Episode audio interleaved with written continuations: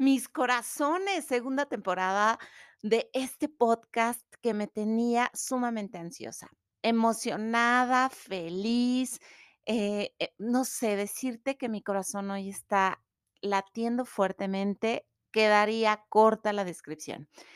Hoy es un momento en donde, en este regreso, me gustaría tocar temas que en este año de ausencia pude tocar con mucha tristeza, con mucha oscuridad, pero también con mucha sabiduría, con mucha luz, todo el proceso que viví en un momento de muchísimos cambios. Primero que nada, decidí platicarte esto porque sé que seguramente tú has vivido una situación en esta pandemia en donde nos han estirado como ligas para saber nuestras resistencias, para saber nuestra oscuridad, para saber qué tan emocionalmente estamos, pues, no sé, como sintiéndonos bien o no tan bien, ver nuestras áreas de oportunidad y seguramente tocando nuestros callos emocionales, en donde cualquier rozón nos hizo explotar. Todo este aprendizaje, te puedo decir que tuve un año durísimo. No puedo decirte que siempre la pasé mal, pero tampoco fue como, digamos, miel sobre hojuelas. En este periodo, pues, tuve una separación donde, pues, lo he dicho de muchas formas, yo no me separé por falta de amor, sino porque ya no me querían y porque había muchas situaciones y muchas señales que no quise escuchar. Por otro lado, me cambié de casa, me cambié de estado y pensé que esto iba a ser sumamente fácil. Dije: "No, ya", o sea, en el momento en que elegí el lugar, en el momento en el que dije: "Sí, sí, me cambio", todo fue sí, sí, sí. O sea, renté una casa, eh, vendí todos mis muebles, agarré mis hijas, elegí, decidí, avisé y pum, me cambié. Sin embargo, jamás me imaginé que a grandes cambios requieren cambios intensos, profundos, de corazón a corazón, en donde no hay forma de escaparte de ti mismo. Entonces, ahí es donde empieza mi propia aventura. Empiezo a cambiarme en este proceso, encuentro la casa, empiezo a arreglarla, empiezo, pues, a vivir una vida mucho, mucho más tranquila, lo cual no estaba acostumbrada porque vivo en un pueblito muy chiquitito, a 2800 metros, eh, arriba, eh, muchas situaciones que no tenía planeadas, como una vida realmente sin tanta actividad, sin tanto rush, lo voy a decir así, sin usar carro, porque realmente no lo necesito. Y en este proceso empiezo a descubrir cuántas cosas tenía arrastrando de mi propia vida. Fuerte declaración, porque literalmente, cuando empiezo en este proceso donde ya se acabó el cambio, donde ya elegí, donde ya tuve que tomar decisiones muy difíciles, donde yo jamás pensé cambiarme de Querétaro. Y bueno, nunca digas nunca, porque ahí es donde te van a dar para esa prueba que necesitas, para realmente darte cuenta que a veces en la incomodidad está tu gran aprendizaje. En el momento que se acaba toda esta energía de cambio y de movimientos y de que si se queda y que no se queda porque tuve que elegir, porque cambió completamente mi casa, me doy cuenta que estoy situada conmigo misma, que no hay forma de que me escape de mi sentir, de mis tristezas, de mis grilletes, les voy a decir, emocionales, en donde literalmente cada vez que los tocaba era como evasión absoluta. No, eso no estoy sintiendo, yo estoy muy bien. Aparte estaba, pues, en mi proceso ya terminar mi maestría de inteligencia emocional, entonces, ¿cómo una maestrante iba a estar sintiendo todo esto? Y en este proceso, pues, me quedé sin trabajo, me quedé en muchas situaciones tan vulnerada, tan desnuda, que me encerré en mí misma. Fui como una ermitaña durante un año y en este proceso tuve como mi duelo, en donde no me pude escapar ni de mi negación, ni de mi depresión, ni de mi ira, ni de mi proceso de poder darme cuenta de que sí me estaba trayendo a mi vida y que todavía no soltaba. ¿Cuántas veces no escuchamos suelta, ya, deja ir? Y la realidad es que para mí fue un proceso sumamente difícil, sumamente fuerte, en el que muchas veces yo no elegí. Muchas veces la vida me dio muchas señales y me estuvo enseñando que por ahí no iba, que por ahí no era, y sin embargo yo estaba empeñada y aferrada a que las cosas se podían solucionar, a que esas personas que se tenían que ir de mi vida, pues yo me aferré tanto que las defendí y que al final terminaron yéndose. Y en todo este proceso, yo no entendía por qué se había elegido un cambio tan bonito en un lugar donde hay bosque a mi alrededor, en donde no hay forma de no mirar verde, belleza, abundancia, tantas cosas tan bonitas, no podía disfrutarlas. Y es aquí donde cada cosa que te estoy contando, cada cosa que te estoy en este momento relatando, te puedo decir que fue la oscuridad más larga de mi vida, en la que no me estaba dando cuenta, primero, que estaba en ese proceso, segundo, que no estaba aceptando mi proceso de duelo, tercero, que estaba sumamente herida y dolida, porque yo lo elegí, porque me aferré mucho a mi a mi vida anterior, a la forma en la que yo creía que era lo ideal. Mi una de mis hijas se quedó en Querétaro y otra se vino conmigo, y esa separación también me significaron muchas, muchas heridas emocionales que no había querido voltear a ver. Y es así como empiezo en este proceso, en donde había veces que no me quería levantar de la cama, donde no me bañaba, y yo decía: "No, no me baño porque, pues, necesita mi cabello descansar de tanta agua". Y empezaba yo como en este proceso de autoengaño, de no querer aceptar que estaba en un proceso tan difícil, en un proceso en donde no pedía ayuda. Pero mis grandes como maestros, mis grandes, eh, lo voy a decir, asistencias que tuve durante este periodo, tuvo que ver con amigos, Tuvo que ver con mis hermanos de mi maestría, en donde me pude conectar de formas tan bonitas, en donde salía un poquito de esa oscuridad y veía y decía: "Sí, sí, sí puedo, sí puedo". Y cada vez que regresaba a casa, era la misma energía en la cual no me quería levantar, en la que no me sentía apta para crear absolutamente nada, en donde tenía muchísimo miedo. Y miedo del miedo. O sea, Suena un poquito como sarcástico, no sé, repetitivo. No sarcástico, creo que no. Más bien suena como como del miedo del miedo.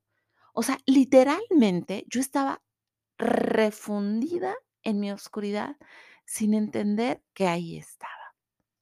Fue así como empecé como a darme cuenta que no tenía ni ganas de ir al bosque, que yo amo y es mi forma de conectar con con mí misma, de darme un espacio en donde el silencio, donde el canto de los árboles, el canto de las aves, la forma en cómo cruje cada rama que yo piso, pues me conectaba, pero no tenía ni siquiera ganas de salir al bosque. Y todo esto no lo veía. Simplemente decía: "Ya, mañana va a ser un mejor día, y mañana va a ser un mejor día, y mañana va a ser un mejor día", y ese mañana no llegaba. Hasta que después de un año, sí, aunque no lo creas, después de un año empecé a conectar un poquito más conmigo. Pero en ese año yo no me resistí ni a vivir mi miedo, ni a vivir mi tristeza, ni a vivir mi enojo, mi furia, porque tenía muchísimo enojo de no haberme dado cuenta de tantas cosas. Me abría nuevas posibilidades. Si me decían: "Oye, fíjate que existe una persona que te va a ayudar porque mira, es buenísima para cambiar creencias", ahí estaba. Y si me decían: "Hoy es la luna en Capricornio", que me saben que me encanta toda esta parte de astrología y que me conecta muchísimo la naturaleza y todo lo que tenga que ver con la magia de la vida. Y si me decían: "Tenías que en esta luna voltearte de cabeza, y escribir en una hoja roja", lo hacía. Y poco a poco, con todas esas ayudas, con todas esas alianzas de hermanos y hermanas que literalmente me veían en el suelo, pero yo todo el tiempo decía que estaba bien por no pedir ayuda, por ese ego, por esa situación en la que, pues, literalmente, pues, no quería que nadie me viera así, porque se supone que yo era la gran guerrera, la que todo lo podía, la mujer que siempre estaba conectada de corazón, la que no se sentía vulnerada y, oh, sorpresa, en menos de lo que te cuento, toda esta sinergia y todas estas personas que me acompañaron, que fueron grandes asistencias, empezaron a ser muy reservados, pero muy sutiles en cada cosa que me mandaban, en un video, en una canción, en un mantra, en una medicina ancestral, en tantas cosas que creo que la suma de todo eso, más el haberme dado la oportunidad de tocar esa oscuridad, de darme cuenta que era necesario, que es como cuando te vas a un espacio en donde te llenas de lodo te raspas, eh, te te da sed, te da hambre, estás desesperado. Y yo no sé tú, pero yo no puedo a veces con con esa vulnerabilidad, porque me siento que soy débil, que no puedo, que no soy esa guerrera que todo mundo ve, que no soy esa persona que me dicen: "Es que te escucho y me das paz". Y yo digo: "¿De dónde esa paz? Porque yo no la estoy sintiendo". Y es increíble porque en todo este proceso, en todo este año donde estuve literalmente como una ermitaña, tratando de conectar lo menos posible con la gente que amo para que no se diera cuenta, era como todo lo contrario, ¿no? Lo que yo quería que nadie se diera cuenta y todo el mundo se estaba dando cuenta de esa mujer que no se quería rendir, pero estaba lastimada, eh, casi, casi sin poder caminar y fue así como empecé a reconocer que esas asistencias y esas sutilezas que empecé a recibir del universo, de Dios, de la Pachamama, empecé como a resurgir. Pero para haber llegado a eso, tuve que rendirme y decir: "Sí, sí, estoy de la fregada". O sea, ya no sé qué hacer, ya no sé cómo crear, este, soy el peor fiasco, el fracaso profundo del peor personaje que yo misma creé. En todo este proceso no estuve sola, porque gracias a Dios, eh, tuve una conexión muy especial con mi hija, la menor. Eh, tuvimos un despertar muy importante en el que literalmente tuve la oportunidad de conocer algo que siempre ha estado ahí, pero que siempre le había rechazado. No sé, pero a mí me vendieron la idea de que estar feliz todo el día, de sonreír y de perseguir esa intensa y afanosa necesidad de no sentir ninguna emoción desagradable, era como un reto para mí. Sin embargo, en todo esto que te estoy contando y en toda esta situación, lo único que te puedo decir es que atreverme hoy otra vez a tocar el micrófono, a tocar tu corazón, a decirte que si yo puedo, tú puedes, es porque literalmente me costó una y la mitad de la otra para poder salir adelante. Pero para ello, y para ahorrarte un poquito de este tiempo, elegí literalmente hundirme,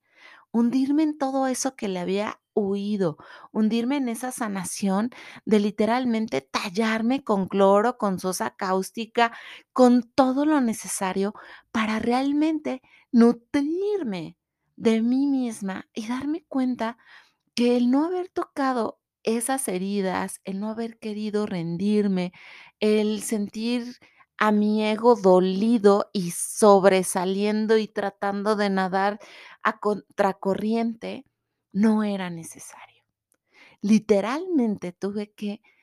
eh, sentir cada momento, cada lágrima, cada vez que yo decía: "No me quiero bañar, no me quiero levantar, no quiero hacer absolutamente nada", era válido. Y válido, digo, para mí, no sé para los demás, pero estar preocupada por el qué dirán, por el qué va a pensar mi hija, por el qué va a pensar los demás, para mí era agobiante y doblemente desgastante. Hoy, con este episodio, con esta introducción, con este año de ausencia, donde te estoy explicando la razón de por qué no estaba ahí, Hoy te quiero decir a ti que literalmente aprendí tanto que mi necesidad hoy de compartirte lo que viví y de cómo resurgí y de qué cosas me funcionaron, pues va a ser el momento en el que podamos platicar de mujer a mujer o de mujer a hombre, no importa. Pero el punto es que yo no te voy a dar la receta secreta. Yo no te voy a decir que hay una pastilla mágica para que no sufras. Yo no te voy a decir mentiras. Yo te voy a decir realmente con cada episodio, cómo fue que mi evolución como ser humano tuvo que tocar esas partecitas que a nadie nos gusta. Una vez mi hija me dijo: "Es que no me gusta verte así, es que no me gusta cómo te enojas, es que no me gusta cómo lloras", y le dije: "Mi amor, yo creo que a nadie nos gusta ver a alguien sufrir, no nos gusta verlos llorar, no nos gusta verlos enojados, no nos gusta ver que se sienten derrotados, pero es necesario, porque nos han enseñado a encerrarnos en una burbujita de cristal, o al menos a mí me lo enseñaron de esa manera, para que entonces vivamos una vida perfecta. Y cuando digo perfecta, me retumba tanto en la cabeza, porque yo siempre elegía ser la mujer perfecta, la guerrera perfecta, la anfitriona perfecta, la esposa perfecta, la mamá perfecta. Y si no cumplía con esos estándares que yo misma me puse, porque así lo creí, entonces eran como heridas pequeñas, quizá, unas más profundas, unas más grandes, pero en ese nivel de perfección yo me hundía más en mi oscuridad. Me profundizaba más en ese pantano donde no podía salir. Y como te estaba diciendo, imagínate que tú estás en un lugar donde te llenas de lodo, te raspas, tienes sed, tienes hambre, pero no lo reconoces. Y tú llegas a una casa toda enlodada, llena de sangre, con un hambre que te quieres comer lo que sea, con una sed donde tú estás buscando cualquier momento para poder tomar un vaso y tomártelo. Y tú llegas a esa casa y te dicen: "¿Cómo estás?", y tú dices: "Perfecta, bien", como estamos acostumbrados a decirlo. Y cuando nos ve esa persona y dice: "Pues no sé si estés tan bien porque te veo que traes sangre, te veo toda llena de lodo y veo que, pues, estás un poquito ansiosa y desesperada, pero no entiendo para qué o de qué". Y es ahí donde yo te digo, el alma, el cuerpo, las emociones, la mente, el espíritu, la vida misma, todo el tiempo nos está hablando de miles de maneras, presentándosete situaciones difíciles, presentándote situaciones padres, personas tóxicas, personas súper sanadoras, conversaciones que jamás vas a volver a tener con nadie, eh, teniendo experiencias donde te estás incomodando, donde te están retando, donde te están diciendo: "Ahí es". Y es ahí donde yo te quiero decir que cada vez que yo toco este micrófono es porque estoy segura que tengo algo que regalarte, una información que seguramente tú y yo vamos a compartir, que vamos a llorar juntas. Y te estoy diciendo, estoy te lo juro que se me llenan los ojos de lágrimas, porque quiero simplemente compartirte un poquito de esto que viví, porque quisiera que si estás pasándola mal, pues no la pases tan mal pensando que eres la única. Si estás pensando o pasando por momentos en donde tus pensamientos son sumamente negativos, quiero decirte, yo también los tuve. Y fíjate que salí de esta manera, pero tuve que atacarme, eh, tuve que lacerarme yo misma y suena un poquito dramático, pero literal fue así. Y es así donde después de un año quiero compartirte cada experiencia, cada aprendizaje, porque hoy me siento con esa energía para nuevamente conectar contigo de corazón a corazón, porque yo sé que si me estás escuchando, sé que en algún momento te identificaste conmigo, sé perfectamente que tienes algo que contarme y me encantaría escuchar tus comentarios y me encantaría leerlos y responderte, porque esto no sería igual si tú no me das ese feedback para yo poder comprender un poquito más quizá y aprender más a través de tu historia.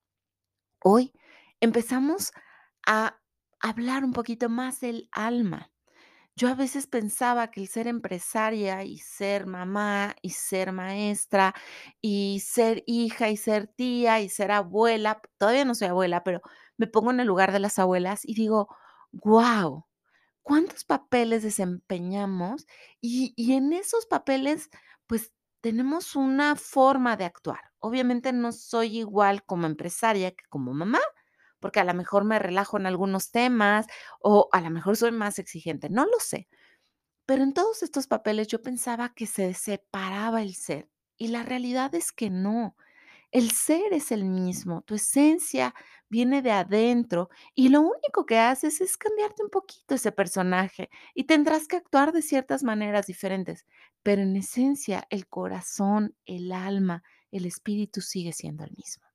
Hoy, después de haberte platicado toda esta experiencia, quiero que sepas a ti, mi corazón, que vamos a caminar juntos este proceso, que vamos a aprender experiencias que jamás pensé contar, porque además estoy cumpliendo 40 años hace unos meses, pero en esos 40 años me encontré con una nueva Loreto, con una Loreto que jamás pensó decir cosas que hoy digo y digo: "Guau", o sea, no puede ser que antes era tan estricta, tan obsesiva, tan tan, no sé, tan llena de limitaciones y no me había dado cuenta. Y tengo 40 años y tengo 1000 oportunidades para conectar nuevamente conmigo, para tener 1000 oportunidades para comenzar nuevas cosas, aunque me dé mucha flojera, aunque no sepa cómo, la vida siempre que tú estés dispuesta a sacrificar, a crecer, a meterte en lo más profundo de ti, a entregarte fielmente a tus creencias, a tus nuevos retos, a tus nuevas formas en las cuales vas a experimentar y quizá te vas a equivocar.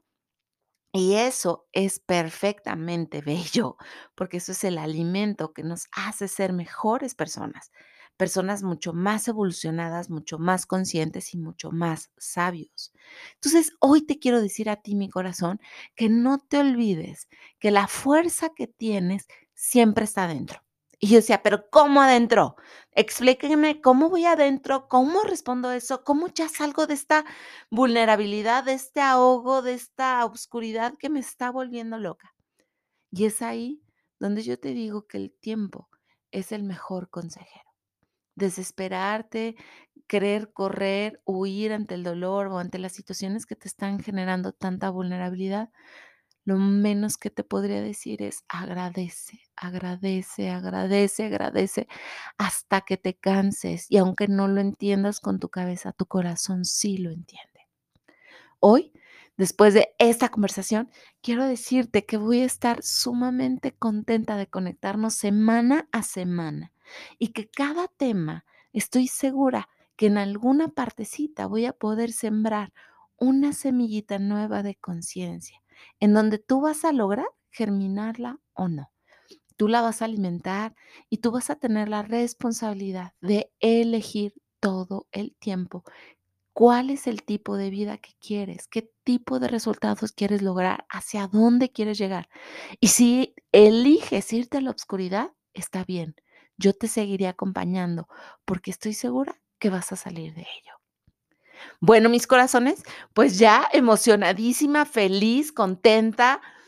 ¿Qué te puedo decir? Me encantaría escuchar tus comentarios y saber qué estás sintiendo en este momento después de haber conectado un momentito de corazón a corazón.